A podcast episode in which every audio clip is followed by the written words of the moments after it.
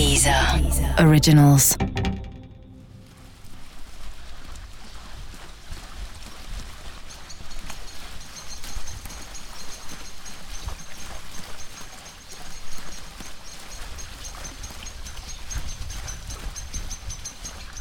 Não, esse não é um podcast de Feng Shui, você sabe bem, né? A gente não tem nenhuma influência filosófica, taoísta ou coisa que o valha.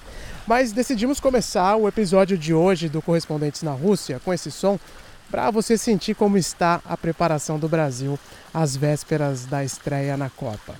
Um mar de tranquilidade. Agora são 15 horas e 43 minutos em Sochi, no momento que eu gravo, é claro, 6 horas a mais que Brasília. Faz um sol de rachar matriosca por aqui. Eu estou bem em frente a uma fonte típica daquelas de cidade do interior paulista, mas a diferença é que ela tem uma estátua de uma camponesa com uma foice de um lado, um operário com uma chave inglesa gigantesca do outro, e isso mostra o passado soviético, comunista desse resort que é banhado pelo Mar Negro. Um passado bem irônico, porque convenhamos, talvez eu e os meus colegas eh, jornalistas sejamos os únicos operários que circulam por esse ambiente nos últimos tempos. É um resort caro, sofisticado, onde está hospedada a seleção brasileira. Atrás dessa fonte tem uma piscina enorme, daquelas desenhadas, fácil com uns 20 metros de comprimento. Hoje cedo eu dei uma mergulhada nela e conto para vocês que toca música embaixo d'água. Vai vendo. À minha direita agora está a ala reservada para a seleção. Às vezes vaza um pagodinho vindo do quarto de algum atleta mais empolgado. Vez ou outra algum jogador vem na varanda com o celular. Olha lá. Vocês vão achar que é piada minha, mas eu tô vendo agora o William saiu na varandinha ali sem camisa. Tá quente, eu falei para vocês. Certeza que tá fazendo stories. Ó, passando aqui da minha direita agora tá o Cássio, bem do meu lado. Vou até falar um pouquinho mais baixo, ele tá indo pro campo com certeza que fica a uns 300 metros daqui. Tá passando sozinho, girando a credencial, tá fazendo aquela brincadeira típica de criança, tá indo com a mesma tranquilidade, gozando do mesmo anonimato que eu tenho quando eu vou na quitanda da esquina. E esse é o máximo de emoção que temos no QG do Brasil. Tudo muito calmo, assédio aos jogadores é zero. Profissionalismo mesmo, sem oba-oba, faltando poucas horas para a estreia contra a Suíça. Nem parece aquele Brasil que a gente conhece. Foi uma não vou falar uma bagunça, mas não era um clima ideal para se jogar uma Copa do Mundo, né? Esse é o Juan. O zagueiro estava naquele time de 2006, você se lembra? Quadrado mágico, time dos sonhos, mas que acabou marcado pela falta de profissionalismo, a começar pela concentração em Vegas, na Suíça, antes da viagem para a Alemanha. Foi um verdadeiro carnaval. É, por tudo que aconteceu antes. Talvez poderia ter ganho a Copa mesmo assim. É, quando se perde, a gente se encontra várias desculpas, vários defeitos, né? Isso é normal do futebol. Mas o clima não era o ideal. Talvez tenha interferido um pouco, mas não foi a causa principal, talvez. Vocês chegaram a discutir isso durante? Fez algum pedido? Vamos mudar? Não, porque já era uma norma estabelecida e ninguém gostou. Isso foi unanimidade, né? Tanto dentro da concentração como nos treinamentos. Mas já era um contrato que tinha sido feito e a gente respeitou. ESPN Deezer apresentam Correspondentes na Rússia, com João Castelo Branco e Ulisses Neto.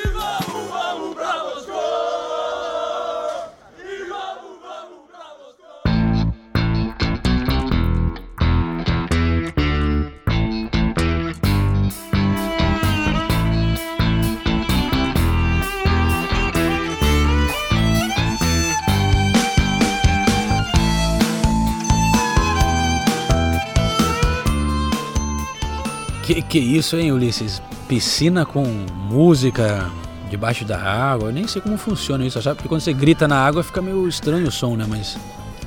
Funciona? Funciona e funciona bem, cara. Parece que você tá com, com um Walkman, assim, né? Para os mais antigos, como a gente chamava.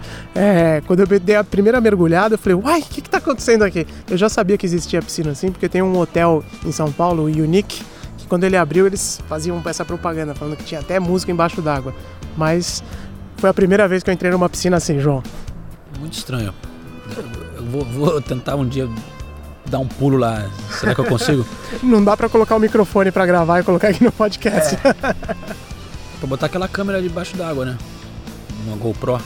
Pô, é uma baita ideia, hein? Deve pegar o som, será? Não sei, não, não consigo. Eu trouxe uma, vamos tentar e a gente Vamos bota tentar. lá no- nas nossas redes sociais. Mas é o seguinte, pô, enquanto você dá um mergulhinho na piscina, passeava ali no jardim, hoje foi o dia mais pauleira pra mim até agora aqui na Copa do Mundo. E não acabou ainda, a gente tá gravando fim de tarde.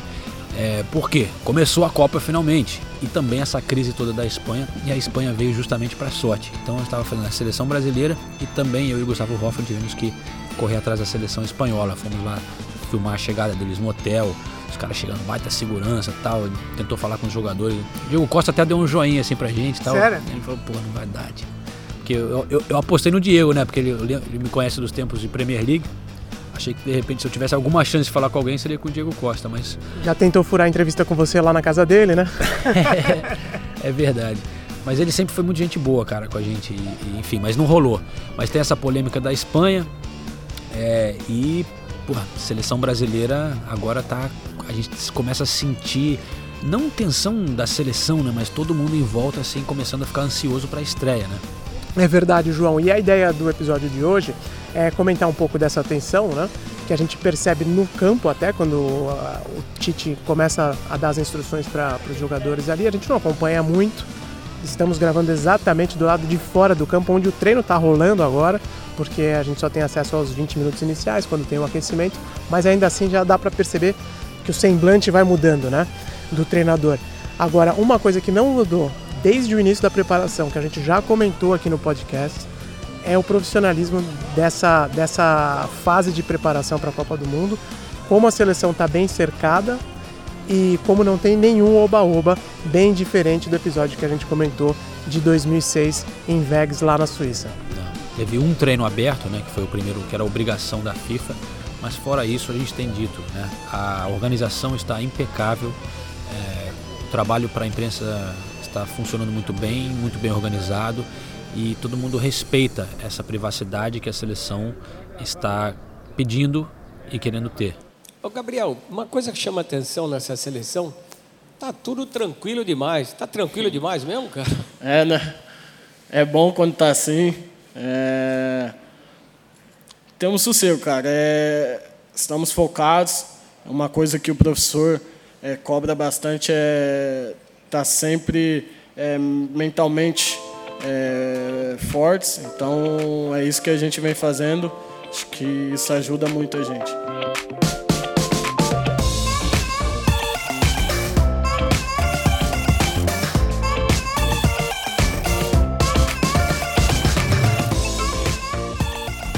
Tô lá no hotel da seleção, então à noite, às vezes saio para jantar, é um resort fora do centro de Sochi e tal, então é, é meio difícil sair para ir jantar em outro lugar, como a- a- no, no hotel mesmo. E já aconteceu isso em duas noites. Encontrar os jogadores no lobby ali à noite, quando eles já estão liberados das atividades e tudo. Então, Marcelo, Casemiro, é, ontem também estava o William por ali. Cara, pouquíssima gente vai falar com eles e vai na boa, sem muita, muito gracejo, sem muito oba-oba. Então, mesmo sendo aberto para outros hóspedes, quem está ali no hotel não fica causando com os jogadores da seleção. Eles estão tendo bastante tranquilidade. Ontem, os parentes, estou falando ontem, a gente grava agora na quinta-feira à tarde, então estou falando de quarta.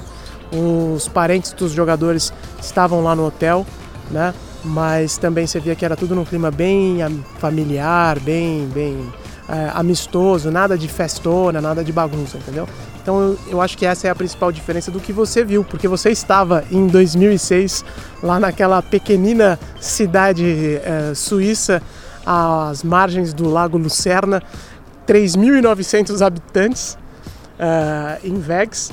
E a cidade, durante a Copa do Mundo, ou da preparação da seleção para a Copa do Mundo, chegou a receber mais de 100 mil pessoas. Foi uma farra gigantesca e você ajudou a isso, né? Você ajudou nisso, né, João? Você fez balada em Vegas? Não. Olha, eu não estava trabalhando, eu estava ali ajudando na produção um pouco, mas estava sem compromisso, não trabalhava ainda nessa para a ESPN, né, não era contratado. E eu tenho ótimas memórias de Vegas, porque é uma cidade gostosa, cara, um pouco como Sochi aqui, claro que Suíça é outro estilo, mas é uma cidade pequenininha, na beira de um lago lindíssimo. E eu acho até que talvez a seleção, o Parreira até falou isso, né? Que eles não, não, não sei se é verdade ou não, mas que eles não esperavam que ia ser é, tão confuso, que eles não iam ter essa falta de privacidade, porque é uma cidade geralmente só tem é, hotéis de é, resorts de é, eles chamam de wellness uhum. na, na, Alemanha, que é, são spas, né? Na verdade, então é, é, um tipo de lugar que só vai gente tranquila fazer um, um spa, não sei o quê, cidade pequenininha. Só que é, o contrato que foi feito com a CBF, aí que tá o problema, a CBF, né? Em vez de deixar ali, pô, a cidade, o lugar era perfeito, cara, um lugar na Suíça, lindo, cidade tranquila. Acharam um campo legal, só que aí que tá o problema, transformaram aquilo ali num carnaval. É, quiseram fazer uma festa, venderam para patrocinadores que compraram. Você tem mais detalhes dos, valores, né, Ulisses? E aí, pô, virou a, a rua principal ali que tava no treino, para você chegar ali era tipo até um os suíços adoravam, cara. Pra gente dava, às vezes dava um pouco de vergonha, que era aquele, aquele Brasil meio fajuto, assim, aquela, sei lá, é, como é que diz? É, caricaturas, assim, do Brasil, né? Aquele, Estereotipado, Isso, né? exatamente. Aquele mulher de vestida com biquíni, sei lá, é, roupa de carnaval, um samba meia boca, um churrasquinho meia boca também.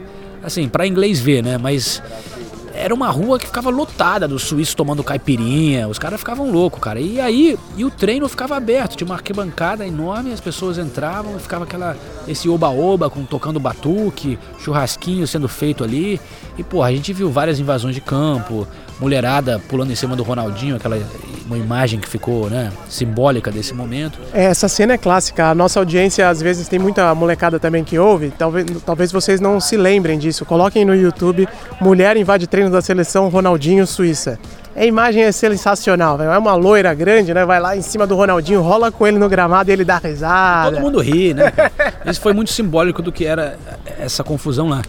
Só que, assim, se o Brasil tivesse jogado bem ou ganhado a Copa, ninguém ia ficar lembrando disso e falar nada, né? Que agora a gente começa. Deu tudo errado, a gente começa a buscar razões e apontar dedos e tal. E isso eu acho que com certeza foi uma das.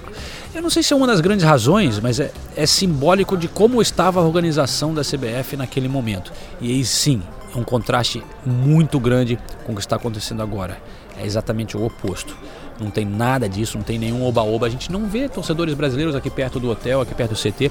Na cidade, sim, que é mais distante daqui, lá no centro. O pessoal lá no FanFest, agora no primeiro jogo da, da Rússia, disse que tem 80% russos, aí tem alguns estrangeiros e muitos brasileiros, tipo 10% brasileiros aqui no FanFest Sorte. Mas eles não estão aqui fazendo, tentando fazer barulho no treino, nada. Eles estão trabalhando com a maior tranquilidade. É, para a gente relembrar essa história lá de Vegas, porque até o Juan na nossa abertura comentou sobre o contrato, é uma entrevista que ele deu pro Bola da Vez da ESPN, e a história do contrato é que a CBF vendeu para a própria cidade, né, foi um pool na verdade, de investidores. A cidade de Vegas, uma empresa de marketing esportivo que se chama Ataro e a Thermoplan, que é uma empresa especializada em máquinas de café, fecharam um valor para pagar para a CBF de 2 milhões de dólares na época para garantir que a seleção fizesse sua pré-copa é, lá em Vegas, né? Isso colocando em valor hoje, atualizado, né? Daria quase 10 milhões de reais. Então vocês vejam que foi uma cifra bastante significativa, né? E por isso o Parreira disse que não tinha como tirar a seleção de lá no meio da farra. E o Juan também, né? Comentou aqui, a gente ouviu que os jogadores chegaram a reclamar da situação, mas não tinha o que fazer porque tinha um contrato fechado. E não sei como, mas os jogadores encontraram uma balada em Vegas, né? E esse é outro episódio marcante da preparação, que no meio da concentração eles saíram para ir para balada lá em Vegas, o Ronaldo Fenômeno, o Ronaldinho, é, Adriano Imperador, o Kaká acho que já era um menino de Deus na época, não deve ter participado disso, mas é, enfim, foi um oba-oba gigantesco e aqui é impensável imaginar que Neymar, uh, que o, o, William, o William também é evangélico, também acho que não faria isso, mas o Neymar que não é, os outros jogadores que estão aqui que... Até que, porque as famílias estão aí de olho neles, né? É, acho que o Neymar não trouxe, né? Parece que eu estava lendo algum colega aqui dos sites disse que o pai do Neymar não, não deixou que os que os é, como é que chama lá os amigos do Neymar Toys é os Toys viessem para cá e tal. Mas Ulisses, é, a gente lembra assim de Vegas nessa né, confusão toda, mas é interessante que a Nathalie Gedra e o Renato Senise é, foram agora lá para a Suíça, para Vegas, pouco antes da Copa do Mundo, para fazer uma matéria é, na cidade, mostrando como é que está agora e qual a memória deles, né? Sobre aquela semana, aquela semana, aquele período que a, seleção passou por lá. E é assim, foi legal de ver que eles, cara, para eles foi sensacional, assim, história. Eles lembram com o maior carinho tanto da seleção como daquele momento que a cidade, que é uma cidade que não tem nada, virou o foco ali da Suíça e, e, uma grande festa todo dia. Os caras que tinham negócios, restaurantes, bares, ganharam uma grana que não ganhavam em um ano. É, tem lembranças, pinturas na parede de coisas acontecendo. E, e eles lembram com o maior carinho, como um dos grandes momentos da cidade, porque para eles foi uma festa super legal. Então tem esse outro, é. esse outro lado curioso, né? Não, e uma das empresas que foi investidoras é, nessa grana que a gente falou para o Brasil ficar em Vegas, ela tinha a concessão do estádio da cidade onde a seleção brasileira treinou. Então os caras também rentabilizaram depois com os eventos por lá. Uh, se não me engano, foi o Lyon que que também fez pré-temporada no mesmo estádio uh, naquele ano de 2006. Então, é claro, é, tem o lado financeiro que para os investidores foi bom, para a cidade foi legal, só talvez não tenha sido muito bom para a preparação do Brasil. Sim, o grande problema é que a CBF não precisa dessa grana, né? Já tem patrocinadores pra caramba e a gente sabe que o dinheiro, porra, tem ladrão pra caramba ali, os ex-presidentes da CBF, tem, os caras botam no bolso esse dinheiro não vai para nenhum lugar para ajudar o futebol brasileiro. E não era só com isso que a gente, a CBF fez, fazia várias coisas erradas em relação à seleção brasileira. Teve também o contrato dos amistosos durante muito tempo, que eles vendiam, né? E, e durante uma, um grande tempo a seleção, assim, o técnico, né? A comissão técnica não podia escolher os adversários. Era essa empresa de marketing que para quem a CBF vendeu os direitos que escolhia né? Por isso que naquela época o Brasil jogava sempre em Londres para ganhar uma bata grana, ia para o Catar. É, então foram várias coisas nessa, nessa época de Ricardo Teixeira e tal que é, não ajudaram nada o futebol brasileiro. Mas pelo menos esse lado a gente agora pode diferenciar. Tem a CBF que ainda não resolveu esse problema de corrupção e tal, mas pelo menos o pessoal do Tite, a comissão técnica, está fazendo um trabalho independente e bem feito. É isso aí. Já que a gente está falando né, de Vegas, daquele passado lá de 2006, da Suíça, nosso adversário, né? Nosso é. adversário da seleção brasileira é, no domingo. Com certeza todo mundo está armando churrasco aí, quem está ouvindo a gente, preparando a festa para assistir esse jogo. E a gente não teve oportunidade de ir lá no campo suíço, né, João? Eu encontrei o Sherdan Shakiri outro dia, como eu contei aqui no podcast, e ele falou que o grande ídolo dele no futebol não era nenhum jogador da Suíça, que ele nem se emocionou quando foi jogar pela primeira vez, porque quem ele queria conhecer mesmo era o Ronaldo Fenômeno. e eu falei para ele, vou ver se eu consigo te dar, dar, um jeito de levar o fenômeno para te conhecer, Shakiri. Piada, né? Óbvio que não tem como fazer isso porque o Ronaldo tá aqui pela Globo e tal. É, não vai dar nem para chegar perto dele assim tão fácil. Embora a Nathalie tenha falado com ele recentemente, né? Mas enfim, a gente tem um convidado hoje que está acompanhando o, o treino da Suíça, o dia a dia da Suíça nessa expectativa para a estreia contra o Brasil, né? Exatamente. Nosso amigo Júlio Gomes Filho está rodando a Rússia e está acompanhando os adversários da seleção brasileira. Então, é, essa semana ele ficou na cola da Suíça. E o Júlio está numa missão aí, ele deu um jeito, ele queria vir para a Copa de qualquer jeito, juntou uma galera aqui, se ofereceu para trabalhar, um baita jornalista, está cobrindo para o UOL, Band Esportes, Gazeta do Povo, um jornal lá de... De Curitiba, Curitiba. é um jornal tradicional. Exatamente, e o Povo, da onde é hoje? Do Ceará, de Fortaleza Ceará. também, é um jornal bem tradicional na região. Então o Júlio está trabalhando bastante. É, você está pensando que sou só eu que trabalho para uma porrada de empresa, velho? Vida de freelancer é assim, cara. Então é isso aí, Júlio Gomes. Obrigado por participar aqui do podcast. Conta aí por onde você anda. Grande João Castelo Branco, tudo bem? Como é que tá teu russão aí, hein? Difícil esse idioma, né? É, pois é, eu tô numa missão aqui que é, que é bastante interessante, bastante desafiadora. É, tô rodando a Rússia.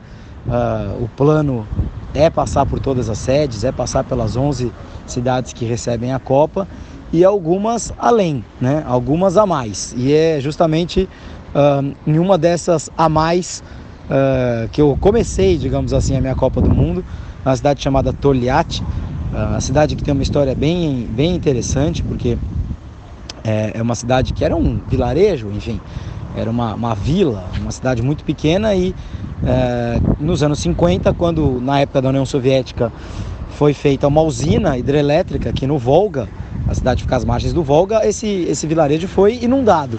E aí foi reconstruída a cidade. Em 1964 ganhou o nome, foi rebatizada uh, como Togliatti, que é bizarro, né? Porque é um nome italiano, em homenagem a Palmiro Togliatti, o grande dirigente do Partido Comunista Russo, né? O maior dirigente da história do Partido Comunista Russo, ficou 40 anos ocupando, ocupando o posto, morreu nesse ano, era muito amigo do Stalin e deram esse nome para a cidade. E a, a, União Soviética então via a necessidade de, de, de serem de ter uma fábrica, uma, uma, fabrica, uma, uma montadora, né? uma fábrica de automóveis uh, e resolveram fazer aqui em Toliati a Avtovaz, uh, que é a dona da marca Lada né, até hoje. Hoje já foi vendida essa Aptovaz para a Renault, para a Nissan, pelo, pelo conglomerado, uh, mas a Aptovaz, durante uh, quase 50 anos, ficou produzindo ladas, apenas ladas aqui em Toliate. E todos os ladas que vocês já viram na vida foram fabricados aqui. Todos saíram daqui. Por que aqui? Porque está aqui as margens do Volga. Uh, e o Volga é a grande via de escoamento da Rússia, né? E aí foram é, foi uma cidade é, construída em função da fábrica. Então tudo aqui é Lada, né? O ginásio, time de futebol, supermercado, enfim, para onde você olha, você tem a marca Lada uh, estampada. Isso é uma curiosidade aqui de Toliate, a cidade que não tem tanta graça assim, é, mas foi aqui que a Suíça escolheu é, treinar. E como eu estou nessa missão de rodar a Rússia atrás dos adversários do Brasil, eu vim parar aqui em Toliate. Pô, sensacional, deve ser muito interessante. Isso é que é o legal dessa Copa, né? Vários lugares diferentes, espalhados pelo país. O Júlio vai rodar por todas as sedes. E mas já que você está aí na Suíça, né, Júlio, que é adversário do Brasil, deve ser bem diferente daqui da cobertura da seleção brasileira. Como é que está por aí a Suíça, essa cobertura e o time deles? É, a Suíça fez um treino aberto aqui em Toliate, bastante gente até, Uh, e depois só fechados, né? Então a gente não pôde ver muito da, da Suíça. Uh, curioso que tem muito pouco jornalista brasileiro aqui, na verdade eu, e, e eu vim nessa minha missão solo, é, e a TV Globo, naturalmente, né, sempre acompanhando muito de perto a seleção brasileira, os adversários da seleção brasileira e mais ninguém. Né? Isso é uma coisa um pouco impressionante, na verdade, acho que é um pouco sinal dos tempos também do que está acontecendo com a nossa imprensa. Né? Estamos a poucos dias da Suíça jogar com o Brasil. Não é caro vir para Toliate. É, fica a, a 50 minutos do aeroporto de Samara. Samara é uma das sedes da Copa, é um voo barato de Moscou para Samara. Quer dizer, não tem ninguém aqui cobrindo a Suíça, né? pouca imprensa suíça também, na verdade. É, a, a, nas, nas, entrevistas a gente percebe dos jogadores da Suíça é, não há uma excessiva preocupação com o Brasil. Por quê? Porque a Suíça, primeiro, tem um tipo de jogo, um estilo de jogo, jogadores que gostam de enfrentar equipes melhores, é como eles se sentem mais confortáveis, se fecham, saem rapidamente no contra-ataque, são perigosos assim. Esse é o jogo da Suíça. Então eles não estão tão preocupados, devem estar mais preocupados de enfrentar a Costa Rica depois do que o Brasil. Os próprios jornalistas falam isso. E com o Brasil é o seguinte: se empatar ou se ganhar, lucro total. Se perder, normal. O grande jogo para eles, o grande jogo, o jogo da vida deles é o segundo jogo, o jogo contra a Sérvia, é... o jogo de segunda rodada. Esse, os suíços, é realmente a, a, a grande partida. Ah, contra o Brasil, o que vier é lucro. E eu acho que essa é a, é a mentalidade dos, dos suíços. Que, como eu disse, gostam de jogar esse tipo de partida e não acho que estejam tão desconfortáveis assim de enfrentar o Brasil logo na estreia. Tá legal, João? Grande abraço para vocês, grande trabalho, boa viagem pela Rússia para todos nós. Um abração.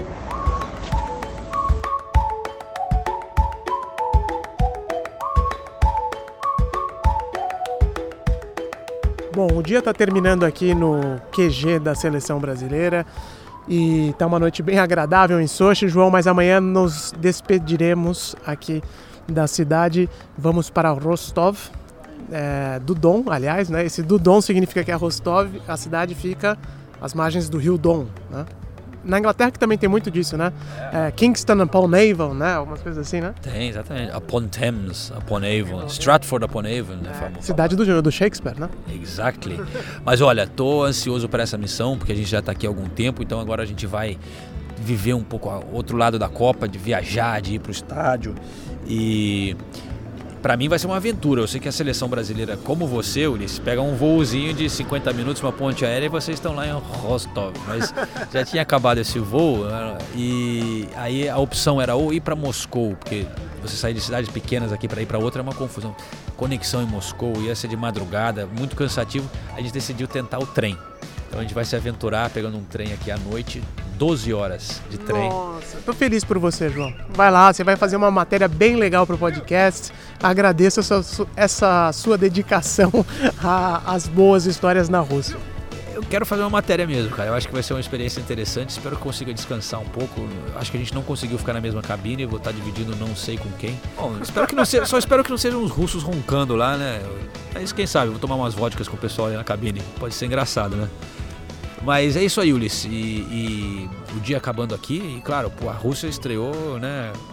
Com goleada. 5 a 0 ninguém colocou isso no bolão, velho. Ninguém. Duvido que alguém tenha colocado 5 a 0 no bolão. Nem o Putin colocou 5 a 0 no bolão. Não, talvez. Será que ele comprou? Não. A Arábia Saudita não precisa de grana, né? É difícil, não ia. A maior empresa do mundo. Vocês acham que Apple é grande, que Microsoft é grande? Dá uma olhadinha, coloca no Google o tamanho da empresa estatal de petróleo da Arábia Saudita. Junta tudo isso aí, não dá a empresa de, de petróleo da Arábia Saudita. As da Rússia nada mal também, a Gazprom e tal. Mas enfim, aqui em Sochi teve a FanFest pra galera acompanhar o jogo. E o meu irmão e assistente aqui, o é, Pedro, foi lá pra, pra FanFest em Sochi pra ver como é que tava o movimento aqui na cidade, dar um gostinho do ambiente aqui também, de como é que é a pessoa acompanhando esse jogo. Então vamos trocar uma ideia com o Pedro que tá chegando agora lá da FanFest com os áudios também pra passar pra gente. Então, Pedro, pô, chegando de volta aí do FanFest, fiquei com inveja, eu e o Ulisses, a gente tava falando, que você pôde acompanhar essa estreia da Rússia com os russos lá na rua, né? Como é que tava lá? Não sei como é que onde você tava em 2014, João, mas me lembrou muito a Vila Madalena lá. Não sei também quem Sério? Sério, sério, sério. Não sei também quais são os nomes dos jogadores da Rússia, mas o único cara que eu vi lá foi Mário Fernandes pra lá, Mário Fernandes pra cá. Esse cara era o mais idolatrado ali pelo pessoal. É mesmo? Não sei porquê, talvez porque. Não sei se eles falavam porque a última Copa foi no Brasil, ficava falando Brasil, Brasil, Brasil, mas eu ouvia o nome dele o tempo inteiro. Vai ver que é a única coisa que você conseguia entender, né? Talvez. Pode ser que seja que, que a única coisa que eu consegui entender. Além disso, consegui ver muito brasileiro lá, tinha muito brasileiro, português, espanhol, mas quem faz a festa mesmo nesses lugares são os brasileiros, né? Pô, mas a, a festa, os brasileiros fazendo a festa, mas eu vi o, o áudio que você gravou aqui, do- na hora do hino, os russos se, se animaram também, né? É, então, eu perguntei pro nosso segurança lá, o famoso Andrei, se o pessoal ia cantar a capela ou não, mas ele disse que não. Mas assim que começou o hino, o pessoal começou a se empolgar e quando eu fui ver, tava todo mundo cantando, até a brasileirada tava soltando russo lá, o Spacibo, e quando eu fui ver, eu também tava cantando junto.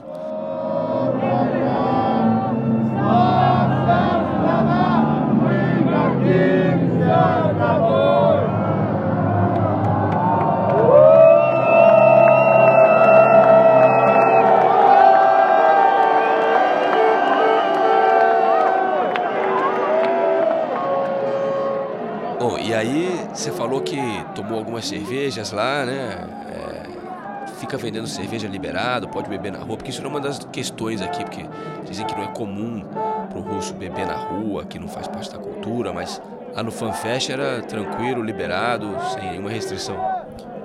Não, no FanFest o pessoal tava bebendo à vontade, né? Primeiro dia, abertura de Copa, não tinha vodka. Vodka não tinha. não, tinha Pô, vodka. achei que na rua é só cerveja. Só cerveja, hot dog, nuggets, batata frita e Coca-Cola. Só vi isso lá, o pessoal tomando.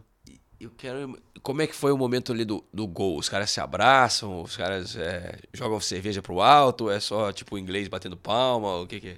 Acho que é uma mistura de campeonato inglês com pub do norte da Inglaterra, vai. O pessoal tenta se abraçar, mas é meio sem graça, meio xoxo, aquele abraço meio xoxo, assim, meio com vergonha de abraçar o cara do lado. Mas tinha uma certa emoção, assim, o pessoal tava feliz. E deu pra sentir um pouquinho do clima do, do Brasil, porque tinha muito brasileiro torcendo, não tinha ninguém torcendo para a Arábia Saudita, ninguém. todos os brasileiros torcendo pra Rússia, não vi uma pessoa com camisa da Arábia Saudita.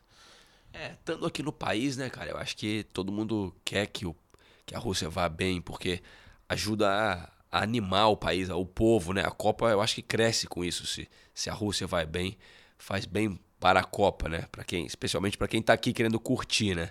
Ainda mais os brasileiros, né? De olho nas russas e tal. É, né? Então, você ficava de olho ali, só os brasileiros, quando era gol da Rússia, a primeira pessoa que o cara ia abraçar era uma russa. Daí você fala assim, pô, o que, que é isso, cara? Era, era resenha, né? O famoso jeito de dar a primeira entrosada ali, era gritar gol. Não sei como é que é gol em russo, você sabe, João? Pô, não sei, cara. Também não, a gente podia. Precisamos aprender. Pô, então a gente vai descobrir isso para o próximo podcast. Vamos escutar então o áudio que você gravou dos caras comemorando o primeiro gol da Rússia lá no FanFest. Valeu, Pedrinho. Valeu, irmão.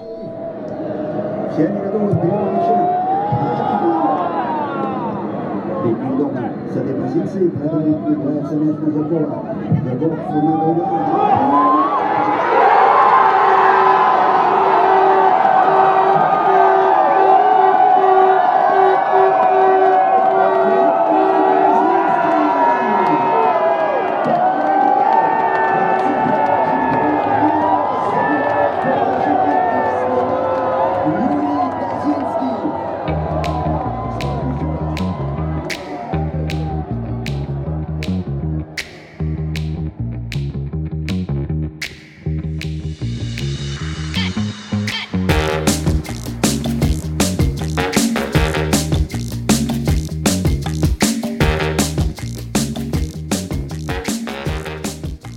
espetáculo, hein, João? Dá para aproveitar um pouquinho também. O Pedro é, trabalhou, é claro, lá na FanFest, mas conseguiu aproveitar um clima espetacular de Copa do Mundo que todo mundo quer ouvir e acompanhar. É isso aí, a Copa do Mundo começou, galera, e chegamos ao fim deste podcast, mas lembramos que estamos toda segunda, quarta e sexta com novos episódios até o final da Copa. E não acabou por aqui, se você quiser escutar mais um pouquinho deste episódio de hoje, é, tem o extra que a gente bota sempre lá na, no aplicativo da Deezer, um bônus, né, um, um pouquinho mais. E nessa semana temos o Gustavo Hoffman contando a história de como ele é, colaborou com a CBF para ajudar na, nessa estrutura que a gente está vivendo aqui, porque ele conviveu com a Alemanha na Copa de 2014, ele ficou cobrindo a seleção alemã lá na Bahia, ficou com ele, escreveu um livro sobre a conquista alemã e conversou com a CBF. Eles, a CBF pediu para ele lá e, e, e é, passar para os brasileiros um pouco de como que foi a organização alemã.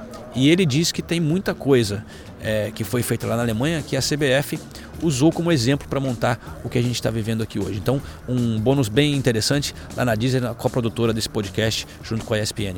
É isso aí, pessoal. Então, até o próximo episódio, direto de Rostov do Dom.